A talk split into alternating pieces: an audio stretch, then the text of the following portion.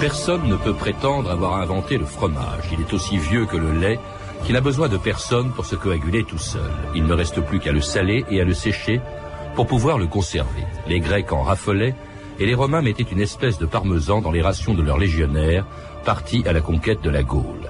Ils y découvrirent les ancêtres des fromages français.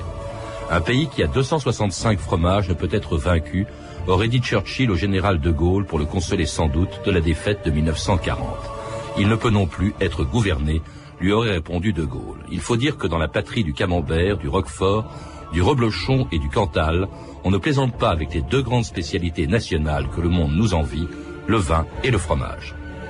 Bonjour monsieur, qu'est-ce que vous désirez? Ce que je désire, je voudrais du fromage de Hollande. Du fromage de où? De Hollande. Écoutez monsieur, nous sommes dans le département du Cantal, au milieu de la France. Hum. Nous, on a une chose qui nous sauve en France, c'est pas la diplomatie internationale, c'est le fromage. Nous avons 287 sortes de fromage, que ce soit du camembert, du brie, du Saint-Nectaire, du gorgonzola, des petits suisses, et tutti quanti, sans compter le reblochon. Et vous voulez du fromage de? Du fromage de Hollande.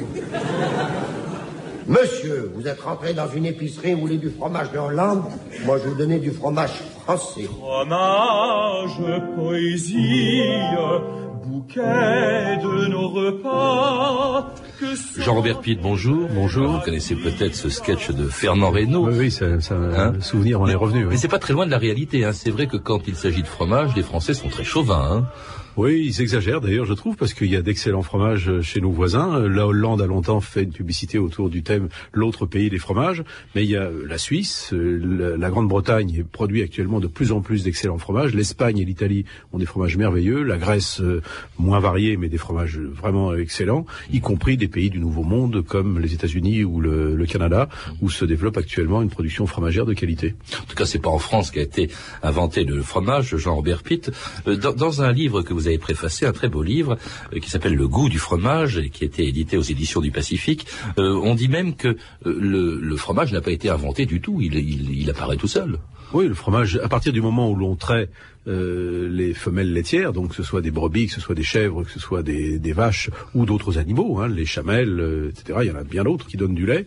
Euh, si l'on conserve le lait euh, sans le consommer frais, eh bien il caille très rapidement parce que le lait est plein de, de ferments. Et à ce moment-là, donc ça donne un fromage frais coagulé que l'on peut consommer comme ça et dont on peut éliminer l'eau aussi. Et à ce moment-là, on peut arriver à le conserver, surtout si l'on met du sel et que l'on laisse des fermentations secondaires intervenir. C'est comme ça qu'on l'a sans doute pas inventé, mais qu'on l'a fabriqué dans la préhistoire, qu'on le mangeait même sous forme de lait caillé. Le lait caillé, c'est le premier fromage, au fond. Oui, enfin, c'est le premier fromage qui n'a pas grand intérêt, parce que autant le, bon, si ce n'est que c'est plus facile à digérer que du lait frais, puisqu'il est déjà pré-digéré, en quelque sorte, par les bactéries, par les ferments. Mais euh, l'avantage de dégoûter le caillé, de mettre du sel et de le conserver, c'est que c'est une réserve de calories. Donc, euh, il y a des moments de l'année où les animaux euh, ont beaucoup de lait, au moment des gestations, et puis il y a des moments où ils en ont moins. Donc, l'intérêt, c'est de pouvoir le conserver pour l'hiver, par exemple. On peut conserver, il y a même dans, euh, dans certaines régions des fromages qu'on peut conserver plusieurs années. Alors, non, on en consommait déjà dans l'Antiquité. Hein, les, les Romains, les Grecs en fabriquaient. Euh, euh, et d'ailleurs, c'est même le, le, mot fromage en français vient du, euh, du latin. Oui, format, qui, qui est la forme, c'est-à-dire le, le, l'égouttoir, le panier avec des petits trous ou la, ou la faisselle dans laquelle on égouttait le cahier, et c'est ce qui a donné fromage, alors que dans les langues germaniques, le mot case vient de, du caseus, qui est le vrai nom du, du fromage. Alors Jean Verpitte, le fromage existe, on le mange et on en parle depuis très longtemps, depuis l'Iliade et l'Odyssée, il y a 2900 ans, la revue de texte Stéphanie Duncan. Oui, la mythologie grecque d'abord, elle est on sait, de dieux, de déesses, de nymphes et de guerriers, mais aussi tout naturellement de vaches, de brebis, de chèvres et de bergers. Dans l'Iliade d'Homère, c'est le fromage offert par la belle Écamédée qui redonne des forces aux guerriers lors du siège de Troie. La captive, écrit Homère, aussi belle à voir que les déesses, mélange dans une coupe de bronze du vin de Prapnos et du fromage de chèvre, qu'elle-même a râpé sur une râpe en bronze, puis y répand la fleur d'une blanche farine. Alors, du vin mélangé et du fromage et de la farine, je sais pas trop ce que ça donne, mais bon. Dans l'autre poème épique d'Homère, l'Odyssée, Ulysse échoue un jour sur une île où vit le terrible Cyclope, qui, en dehors d'être un monstre, est aussi un simple berger fabriquant des fromages. Nous entrons dans la grotte où notre monstre humain avait son gîte, raconte Homère. Et que voyons-nous? Des claies chargées de fromage, des vases en métal, tous regorgeant de lait, et des terrines, des seaux qui lui servaient pour traire. Puis Homère décrit le, berger au travail. Le cyclope s'assoit et se met à traire tout son troupeau bêlant de brebis et de chèvres. Puis, lâchant le petit sous le pied de chacune, il fait de son lait blanc cailler une partie qu'il égoutte et dépose dans un panier de joncs. Alors le fromage. Aujourd'hui. Et voilà. Le fromage est tout aussi essentiel à la vie des Hébreux dans l'Ancien Testament. Dans le Deutéronome, on lit en effet L'Éternel a nourri le peuple élu avec le miel des rochers, la crème des vaches, le lait des brebis, le gras des agneaux, les béliers de basan et les boucs, avec la moelle exquise du froment et le sang vermeil du raisin. Autre peuple de la Méditerranée, les Romains adorent eux aussi le fromage. Le poète Virgile, dans ses Géorgiques, en distingue plusieurs recettes. Le lait, dit-il, qui a été trait au lever du jour ou pendant la journée, on le fait cailler durant la nuit. Celui que l'on trait lorsque l'obscurité vient et que le soleil se couche, on l'emporte à l'aube dans des jarres, ou bien on le parsème d'un peu de sel et on le met de côté pour l'hiver. On connaît par ailleurs la diversité des fromages de l'Empire romain par la liste faramineuse qu'en donne Pline dans son histoire naturelle. Un plateau, vous allez voir, qui fait saliver. Les Apennins, dit-il, sont fertiles en fromage. La Ligurie, autre région, en fait avec du lait de brebis. En Étrurie, les fromages de Luna sont remarquables, dit-il, par leur taille, chacun pesant jusqu'à 1000 livres. À Rome, le fromage qu'on préfère, le fromage de chèvre frais et fumé. Et sur le marché au fromage de Rome, car il y a un marché au fromage à Rome, remarque Pline, les produits les plus appréciés sont les fromages de la région de Nîmes, de la Lozère et du Gévaudan.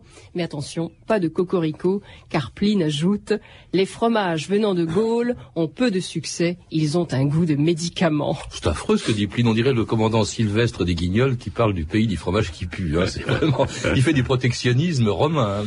Une, une réflexion peut-être sur ces, sur ces vieux textes, Jean-Robert Pitt? La diversité des fromages, ça c'est une chose qui est, qui est assez ancienne. Oui, c'est ça. Bon, moi qui suis géographe, j'y suis très très sensible. La diversité, euh, elle est liée, je crois, à la diversité des milieux, des environnements, mais elle est liée aussi à la diversité des cultures, parce qu'il y a des goûts. On peut préférer le goût plus salé, moins salé, le fromage de brebis ou de chèvre, le fromage de vache. On peut préférer les fromages très forts et très faits, ou des fromages au contraire très frais. Ça dépend beaucoup des goûts, ça dépend des âges aussi, ça dépend des milieux sociaux. Euh, les fromages très très très forts n'étaient pas ou n'ont pas été appréciés des milieux, je dirais, dirigeants. Et ça, depuis le, le- le texte de Pline le montre bien, et ça dure jusqu'à maintenant. Ce qui est extraordinaire, c'est que à l'époque, on connaît pratiquement tous les fromages d'Europe, en tout cas ceux qui peuvent circuler lentement, c'est-à-dire les fromages durs, à pâte dure, je suppose. En revanche, au Moyen Âge, alors là, brusquement, les grandes invasions arrêtent cette circulation du fromage. Et, je lis dans, dans ce livre euh, dont j'ai parlé une chose qui est assez amusante, c'est qu'au fond, tous les, les villages se replient sur eux-mêmes en France, fabriquent chacun le fromage à leur façon, et c'est à l'origine de la diversité des fromages français d'aujourd'hui. Ah ben, il est certain que le, le haut Moyen Âge était une période de grand éclatement, d'abord de baisse considérable de la production, puisqu'on a vécu en autarcie et euh, dans des conditions très très difficiles, avec très peu d'animaux.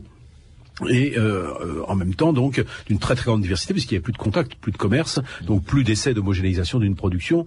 Un produit ne se vend bien que s'il a une image. Et pour qu'il ait une image, il faut qu'il soit produit en assez grande quantité. Donc on a là un éclatement total de la production. Et c'est progressivement, au cours du Moyen Âge et de l'époque moderne, que les fromages se rassemblent, je dirais, en un certain nombre de types régionaux. Mais il en reste quand même encore beaucoup, beaucoup, beaucoup. Et simplement, et aussi, il faut dire qu'ils se perfectionnent pendant toute cette période. Et à l'époque aussi, euh, au Moyen Âge, le rôle essentiel des abbayes, il faut rappeler quand même que la plupart de, de nos fromages, qui sont très anciens, hein, euh, le maroilles, le port-salut, le Saint-Nectaire, le Saint-Paulin, le Munster, portent des noms de saints ou d'abbayes. Les, moines ont joué un grand rôle. En Belgique, il y a beaucoup de fromages trappistes, qu'on appelle des trappistes, et dont certains sont encore fabriqués par des abbayes trappistes. Pourquoi les moines? Bah, C'est comme pour le vin, parce que les abbayes cisterciennes, euh, les abbayes dans l'ensemble qui respectent la règle de Saint-Benoît, c'est-à-dire la règle prier et travailler, pratiquent le travail agricole, et euh, ce travail agricole est merveilleusement bien fait, puisque c'est une sorte de prière en, en- en soi. Et donc il s'agit de faire le meilleur produit possible, le meilleur vin, par exemple le Clos de Vougeot, le meilleur fromage, par exemple le trappiste de Marais de Sousse en, en Belgique. Et puis alors à partir du, du XIVe siècle, à la fin du Moyen Âge, Jean-Robert Pitt, le- la paix revient, la circulation euh, des denrées reprend et celle donc des, des fromages, on les trouve dans, dans toutes les foires euh, d'Europe euh, et même peut-être euh, avec des fromages qui ressemblent à ceux qu'on trouvait il y a à peine 30 ans euh, à la foire de Coulommiers, une archive de 1970. Écoutez, monsieur, nous sommes des néophytes. Nous, comment reconnaît-on justement, puisqu'il y a tant de stands, tant de fromages différents, comment reconnaît-on le véritable fromage de Coulommiers Ah à oui. sa couleur? Lorsqu'on le voit sur un Ah marché oui, de à sa couleur qui n'en a pas à l'intérieur, de toute façon. Euh, Ceci dit, monsieur, je, je remarque qu'il y a des fromages ici qui sont raides comme des militaires, mais à côté, il y a en revanche des fromages qui ont l'air d'avoir choisi la fuite. Et celui qui a l'air de nous échapper en ce moment-là, est-ce que... Hein Il à 15 degrés là. Alors ça, monsieur, c'est le véritable brie fermier. Alors voyez-vous, nous avons un brie qui est sensationnel parce qu'il est encore fabriqué dans les fermes de la région.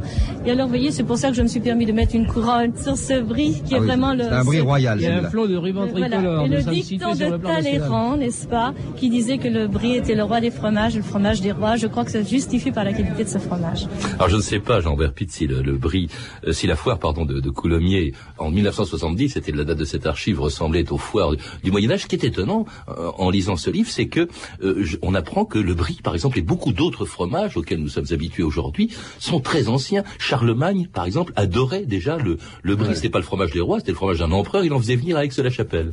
Oui, mais il y a toujours eu beaucoup de fromage dans le bassin parisien parce que il y avait de grands troupeaux qui étaient liés au fait qu'on on laissait les terres se reposer en jachère pendant une année sur trois et que par conséquent on pouvait mettre des troupeaux sur ces terres.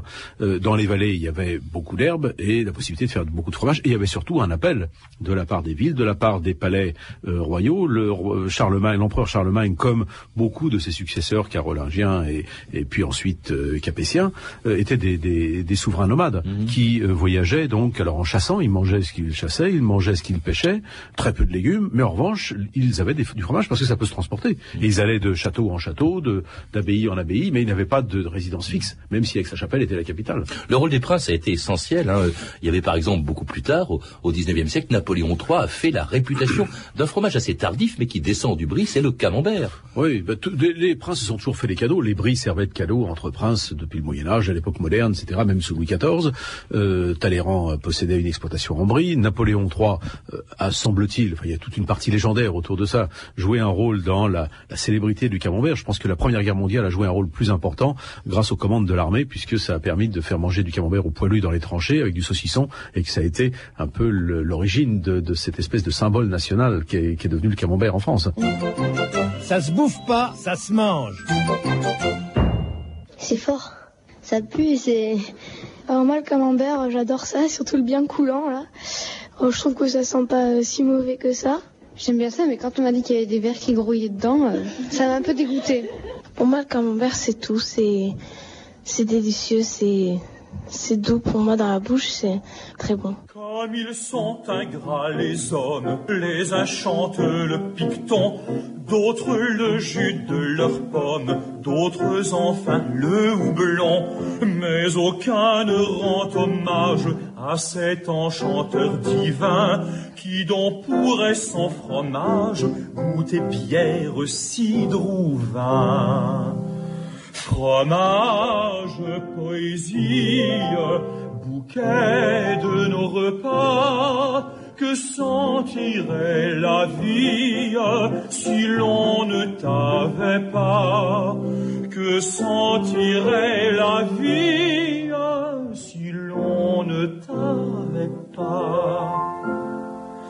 Au de la canicule, dans son assiette étouffant, le livin gesticule ou pleure comme un enfant. Le doux et tendre Marolles vous suit dans l'appartement. Il lui manque la parole, mais il a le sentiment. Que de pays tire gloire d'un fromage renommé. L'olivet vient de la Loire, des Vosges le Jérômé. À l'air vif de Normandie, le camembert devient fort. Au sud, le Normandie, délectable Roquefort.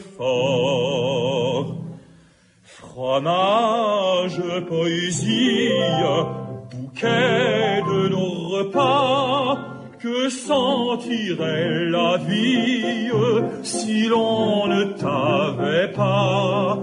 Que sentirait la vie si l'on ne t'avait pas? Vous écoutez France Inter, 2000 ans d'histoire, aujourd'hui le fromage. Et c'était une chanson de la fin du 19e siècle, Fromage, interprétée par Francis Dudiac et Jean-Bernard d'Artignol. Une chanson qui a l'air de vous amuser, vous la connaissiez pas Ah, je ne la connaissais pas et je vais l'apprendre euh, toutes affaires cessantes. Comment se fait-il, Jean-Robert Pitt, qu'à partir d'un seul produit, le lait, on ait fabriqué autant de fromages différents? Bah, D'abord parce que c'est pas un seul produit. Hein. Il y a des. Bah, c'est le lait. Oui, mais le lait varie énormément d'une race animale à l'autre, non seulement de euh, entre chèvres, vaches, etc., mais aussi à l'intérieur de chaque espèce animale.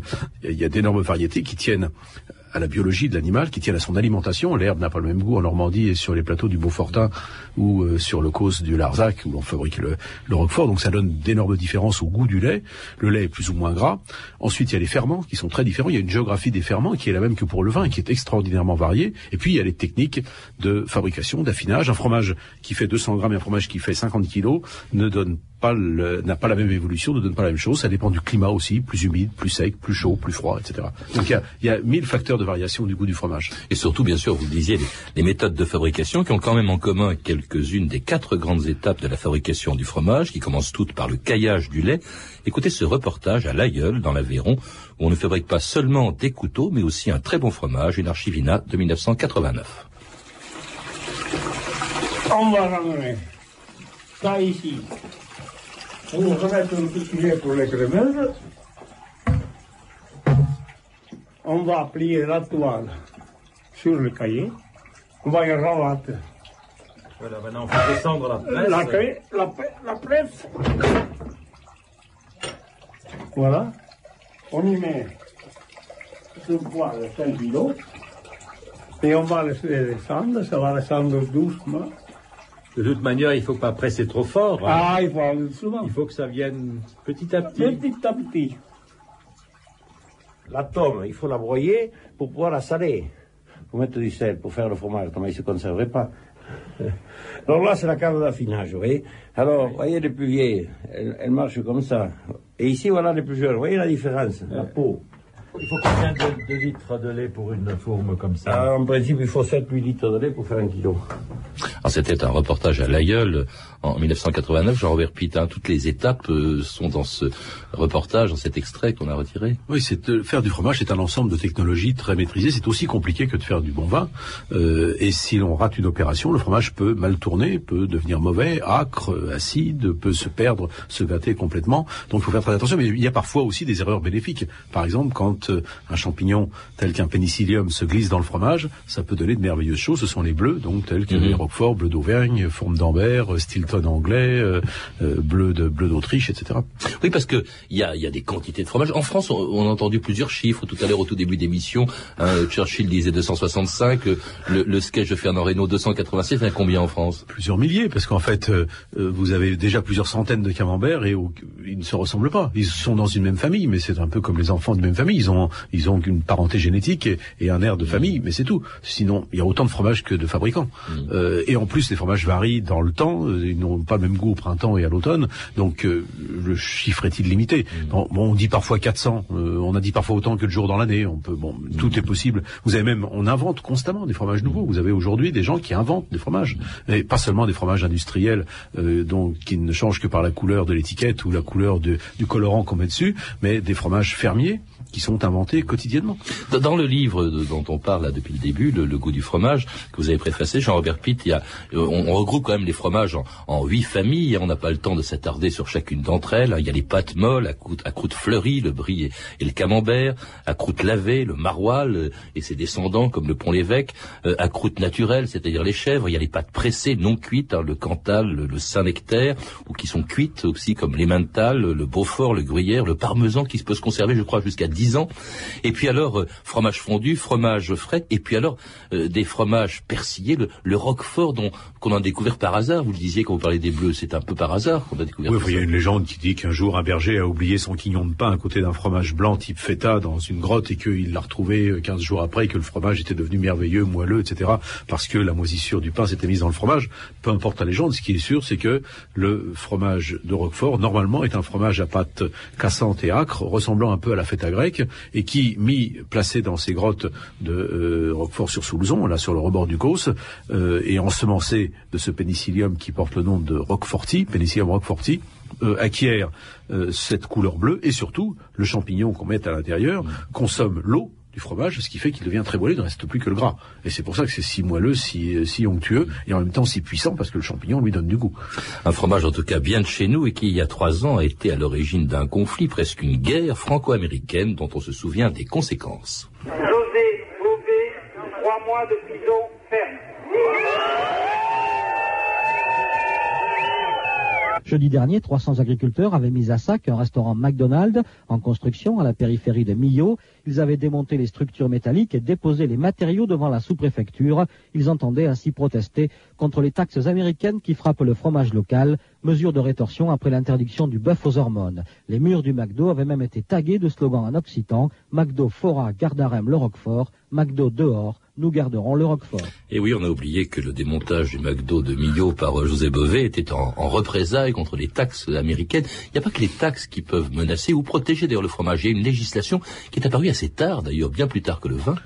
Oui, c'est-à-dire qu'il y a euh, des législations pour protéger euh, les consommateurs contre d'éventuelles maladies, parce qu'il y a toujours un risque dès qu'on consomme des aliments vivants euh, que se développent des germes nocifs. hein. On l'a vu, il y a eu des, des cas de listériose avec certains fromages, comme le vacherin ou comme le, le- fromage des poisses en Bourgogne, qui étaient d'ailleurs liés à des fromageries mal tenues, mal propres, alors que la majorité de- des fromages de cette catégorie étaient excellents. Donc c'est normal que le consommateur soit protégé, qu'il y ait des analyses, qu'on surveille de très près l'hygiène de la fabrication du fromage. Mais il y a aussi, je crois, des législations qui vont un peu trop loin. C'est-à-dire que dans un certain nombre de pays, on a peur de cette vie foisonnante que représente le fromage. C'est le cas d'un certain nombre de pays d'Europe du Nord qui, au fond, n'acceptent que les fromages au lait pasteurisé. C'est le cas de l'Amérique du Nord, même si aujourd'hui, euh, c'était même le cas du Japon, même si aujourd'hui, grâce à une politique euh, commerciale et une politique tout court euh, habile, nos fromages au lait cru arrivent à pénétrer ces marchés. Et par conséquent, je pense que les barrières de- du puritanisme hygiénique euh, anglo-saxon et d'origine plus ou moins calviniste vont s'écrouler euh, et je m'en réjouis. Oui, mais il y a aussi une législation, par exemple, qui impose la pasteurisation du, du fromage, précisément en, en Amérique du Nord, et puis une espèce de volonté d'uniformiser, au fond, euh, euh, le- la nourriture en général, le, le fromage en, en particulier. Vous, vous n'y allez pas de main morte dans la préface euh, de ce livre. hein. Vous dites, tuer le fromage ou l'uniformiser, c'est tuer la civilisation, bigre. Oui, parce que pour moi, la civilisation, c'est la vie. Et le fromage, c'est- bouillonnant de vie. Ça, ça, ça foisonne de vie, d'une vie qu'on ne voit pas à l'œil nu. Encore que parfois, il y a des petits artisans qu'on peut apercevoir hein, sur des, des vieux Saint-Nectaire, des vieux Cantal. Mais euh, je pense que cette, cette vie foisonnante qu'on ne maîtrise pas complètement euh, est éducative, que c'est ça représente un vrai contact. On, on parle tellement de nature, de retour à la nature aujourd'hui. Ben, ne, ne la chassons pas, cette nature, là où elle est, euh, là où elle est bonne, là en plus où elle est bonne pour la santé, bonne pour le goût, là où elle nous, nous invite à, je dirais, des émotions euh, papillaires euh, très, très variées, parce que le fromage n'a jamais le même goût. Euh, en plus, si on aime le vin, selon le vin avec lequel on le consomme, euh, ça, ça fait des mariages tout à fait excellents. Comme imaginez un, grand sauterne avec un grand roquefort, c'est un mariage d'amour exceptionnel. Et vous en avez comme ça des quantités de mariages d'amour. hein. Une roussette de Savoie avec un reblochon ou avec un- une tome d'abondance, c'est- c'est une splendeur. Euh, un, un vin jaune avec un très vieux comté, c'est- c'est c'est à se mettre à genoux devant. On croit en Dieu quand on mange ces choses-là. N'êtes pas objectif, hein, Pas du tout, pas du tout, bah, non, pas du tout. Mais justement, pour, que le fromage continue, dure plus longtemps, euh, encore euh, dans les siècles qui viennent, il faut qu'il ait des consommateurs. On a le sentiment quand même, chez les jeunes, qui, qui sont les consommateurs de demain, euh, bah, qu'on préfère, qu'on n'aime pas trop le fromage, ou on trouve que ça sent mauvais, ou qu'on aime des fromages euh, tout à fait insipides, sans goût, sans saveur. Oui, ben, je pense qu'il faut s'occuper très très sérieusement de l'éducation de notre belle jeunesse, qu'il faut. On ne peut pas la forcer à manger il faut du pas la fromage. forcer, mais il faut l'initier à l'école. Je pense que le, le- si on ne donnait pas des petits carrés enveloppés de papier d'aluminium euh, aux enfants dans les écoles parce que c'est pratique euh, à servir, que c'est hygiénique et que la- l'inspection de l'hygiène n'y voit pas d'inconvénient, si on leur donnait un morceau de vrai camembert euh, à 6 ans ou 7 ans ou 8 ans à l'école, je pense qu'ils y prendraient du goût et que euh, je pense que Monsieur Beauvais ferait bien d'ailleurs d'organiser des dégustations gratuites de Roquefort auprès de nos étudiants, par exemple, par exemple devant les McDo, qui s'installeraient, oh, pardon, on n'a pas le droit de prononcer, Euh, ils s'installeraient, ils s'installeraient de la contre-publicité. ils s'installeraient devant les officines de nourriture rapide et ils distribueraient avec un grand sourire des tartines de bon pain avec du roquefort. Je pense que ça ferait une, une formidable publicité pour ces, ces produits. Eh bien, José Bové, qui est un auditeur fidèle de notre émission, tiendra sûrement compte de votre suggestion. Merci Jean-Robert Pitt. Je rappelle que vous avez préfacé Le goût du fromage, un très beau livre, publié aux éditions du Pacifique, et que vous êtes aussi l'auteur de Gastronomie française, Histoire et géographie d'une passion, que l'on peut trouver chez Fayard. A signalé également le dictionnaire des fromages du monde du grand spécialiste du fromage, Pierre Androuet, publié aux éditions du Cherche Midi.